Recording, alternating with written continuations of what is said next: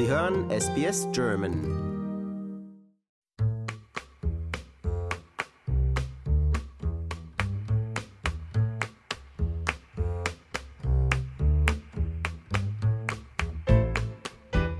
Professor Jabrato Mukherjee ist Präsident der Justus-Liebig-Universität in Gießen.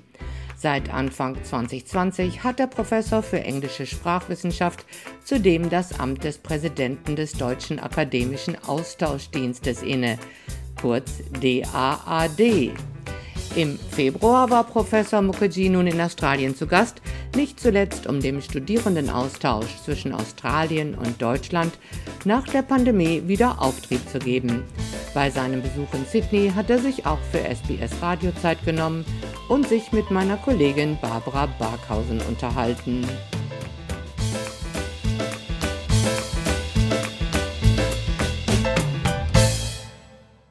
Herzlich willkommen bei SBS Radio, Herr Professor Mukherjee. Wie gefällt es Ihnen denn hier in Australien bei uns bisher? Ja, sehr gut. Ich äh, bin ja nicht das erste Mal in Australien. Ich habe hier über vielfältige Kontakte schon seit vielen Jahren mit dem Land und mit den Universitäten zu tun. Und von daher ist es jedes Mal in Australien ein bisschen äh, Heimkommen zu Freunden, zu Institutionen und Menschen, die man kennt.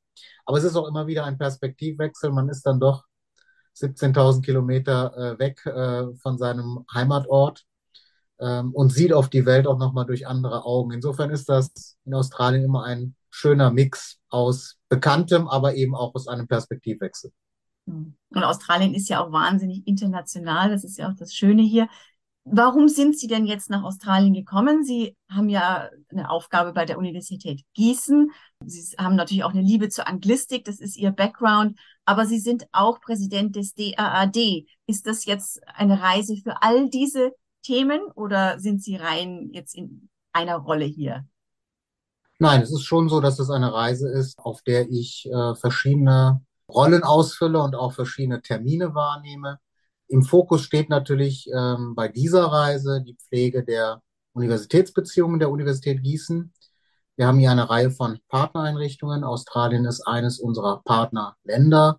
Wir arbeiten intensiv mit der Macquarie University in Sydney zusammen, mit der Monash University in Melbourne und ähm, auch jetzt sehr intensiv ähm, mit der University of Queensland und der University of Southern Queensland in Queensland. Und diese Beziehungen jetzt nach der langen Pandemie auch wieder etwas durch persönlichen Kontakt zu pflegen, neue Projekte auch mit Kick-off-Meetings entsprechend einzuweihen, wenn Sie so wollen. Ähm, das äh, ist sicherlich ein Hauptzweck dieser Reise. Aber daneben nehme ich auch politische Termine wahr, etwa Gesprächstermine auch mit dem Generalkonsul ähm, hier in Sydney.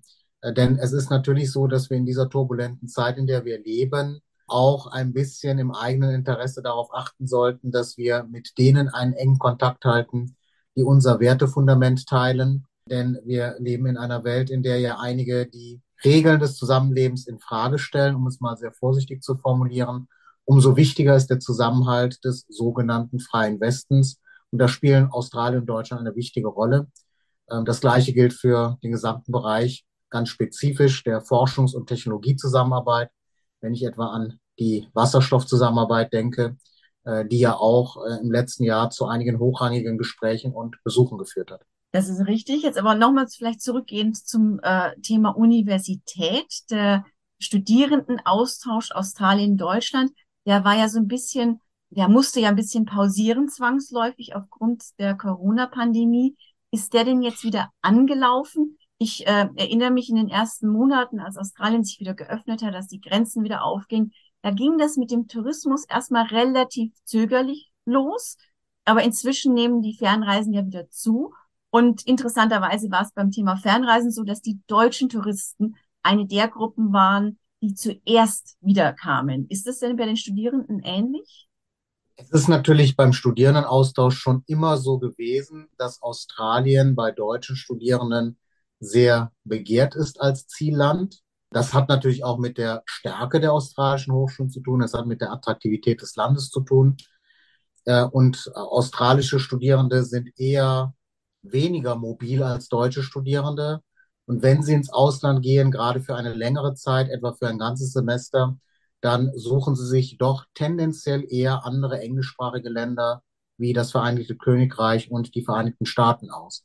Also diese Asymmetrie, wenn ich das so nennen darf, hat es seit langem schon gegeben. Das hat auch nichts mit der Pandemie zu tun. Wir merken aber jetzt, dass wir wieder so langsam in den Normalbetrieb kommen. Äh, wir merken, dass die Beratungsangebote wieder sehr nachgefragt werden auf beiden Seiten. Wir müssen aber dann mal sehen, wie nach der Pandemie sozusagen die Mobilität sich in Zahlen wieder manifestieren wird. In Deutschland ist es ja so, dass wir während der Pandemie insgesamt als Standort sogar leicht steigende Zahlen an internationalen Studierenden hatten, während in Australien die Zahl der internationalen Studierenden doch recht stark eingebrochen ist. Und da wird man gerade jetzt in Australien auch sehen müssen, wie sich die Zahlen wieder entwickeln. Im Moment ist es so, dass wir im laufenden Wintersemester 22, 23 in Australien und in Deutschland offenkundig vergleichbare Zahlen an internationalen Studierenden haben. Aber sicherlich wird Australien da auch wieder anziehen an den Zahlen. Nochmal kurz zur Pandemie. Mich würde da interessieren, was ist denn mit dieser internationalen Lehre da passiert? Hat die wirklich komplett pausiert oder haben Sie dank der Digitalisierung da einen gewissen Unterricht fortsetzen können? Sprich, gab es da zum Beispiel einen Austausch über Videocalls? Sind Vorlesungen übertragen worden oder hat man das einfach komplett ausgesetzt? Nein, es ist genauso wie in vielen anderen Bereichen auch, auch äh, in Bezug auf andere Länder so gewesen, dass wir natürlich vieles ins Online-Format überführt haben in Deutschland. Die australischen Universitäten ja ganz genauso. Wir haben in Gießen, wie viele andere Hochschulen, damals im ersten Lockdown 2020 ein Programm aus dem Boden gestampft. Wir nennen das in Gießen das Virtual International Program. Und da waren natürlich auch Studierende aus unseren australischen Partneruniversitäten online dazugeschaltet. Sie haben also online an unseren Lehr- und Lernangeboten der Universität Gießen teilgenommen, auch wenn sie physisch nicht reisen konnten. Und das Angebot ist so stark angenommen worden, dass wir das jetzt auch nach dem Ende der Pandemie weiterführen wollen. Denn allein schon aus klimapolitischen Gründen werden wir uns in Zukunft ja immer stärker auch die Frage stellen, ist jede einzelne physische Reise gerade über so eine Wegstrecke äh, verantwortbar, vertretbar? Gibt es nicht auch Austauschprozesse, die wir ins Digitale verlagern können und auch sollten? Und da spielen die digitalen Erfahrungen aus der Pandemie eine ganz wesentliche Rolle. Aber Sie haben natürlich recht, in der Pandemie ist vieles ins Digitale verlagert worden. Aber das Interessante jetzt ist, dass wir nach der Pandemie aus diesen Erfahrungen lernen im Hinblick auf die mittel- und langfristigen Schlussfolgerungen. Das ist ganz spannend, weil ich meine, es sind ja auch so Gedanken, die man hat, dann eine Vorlesung zu einem Zeitpunkt zu legen, wo dann eben auch an anderen Orten der Welt es vielleicht nicht gerade zwei Uhr morgens ist, sondern dass man sagt, okay, es ist zehn Uhr abends in Australien und in den USA ist es vielleicht ganz früh am Morgen oder ja, wie kann man das legen, dass man verschiedene Regionen der Welt irgendwie abdeckt auch noch, ja wenn ich das einschieben darf, ähm, das ist ja ein großer Vorteil, den wir, glaube ich, noch gar nicht so richtig sehen in Europa. Wenn wir an Programme, digitale Lehrangebote denken für die gesamte Welt, dann liegen wir eigentlich in der günstigsten Zeitzone.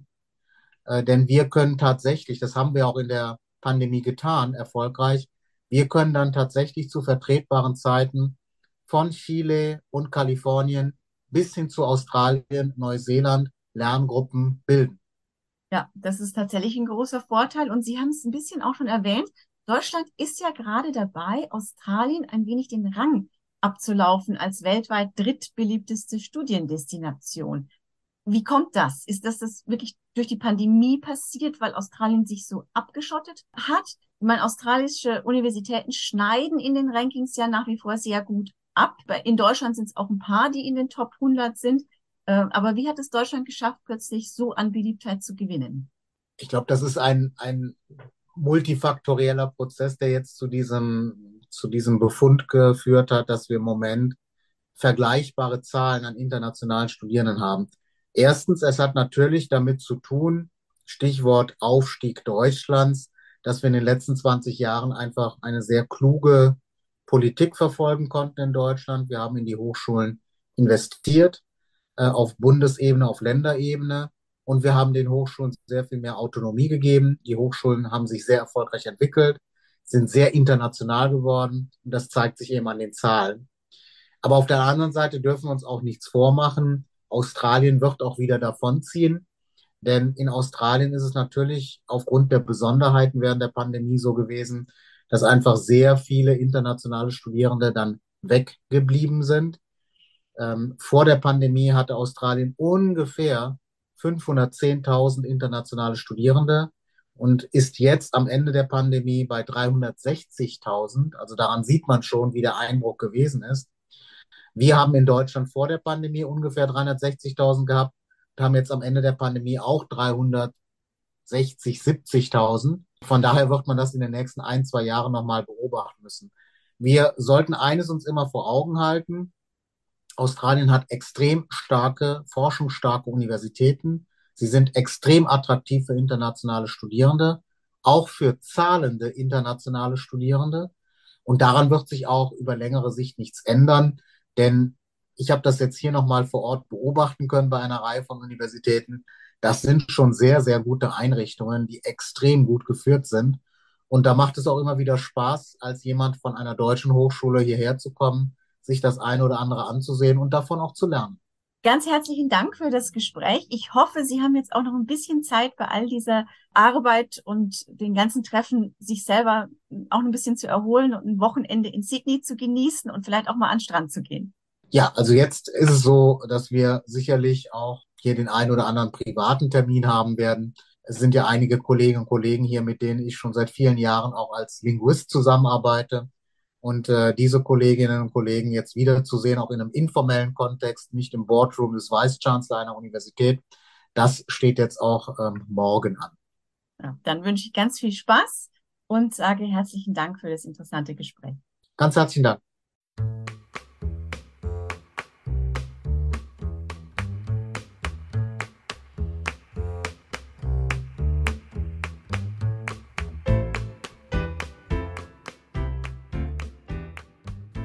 Wir hörten ein Interview von Barbara Barkhausen mit Professor Joybrato Mukherjee, der der Präsident der Justus Liebig Universität in Gießen und gleichzeitig auch der Präsident des Deutschen Akademischen Austauschdienstes, kurz DAAD, ist und sich zurzeit in Australien um den Studierendenaustausch zwischen unseren beiden Ländern kümmert, sich aber auch mit anderen Wissenschaftlern hier in Australien zusammen in Forschung und Technologie austauscht, wie zum Beispiel Wasserstoff.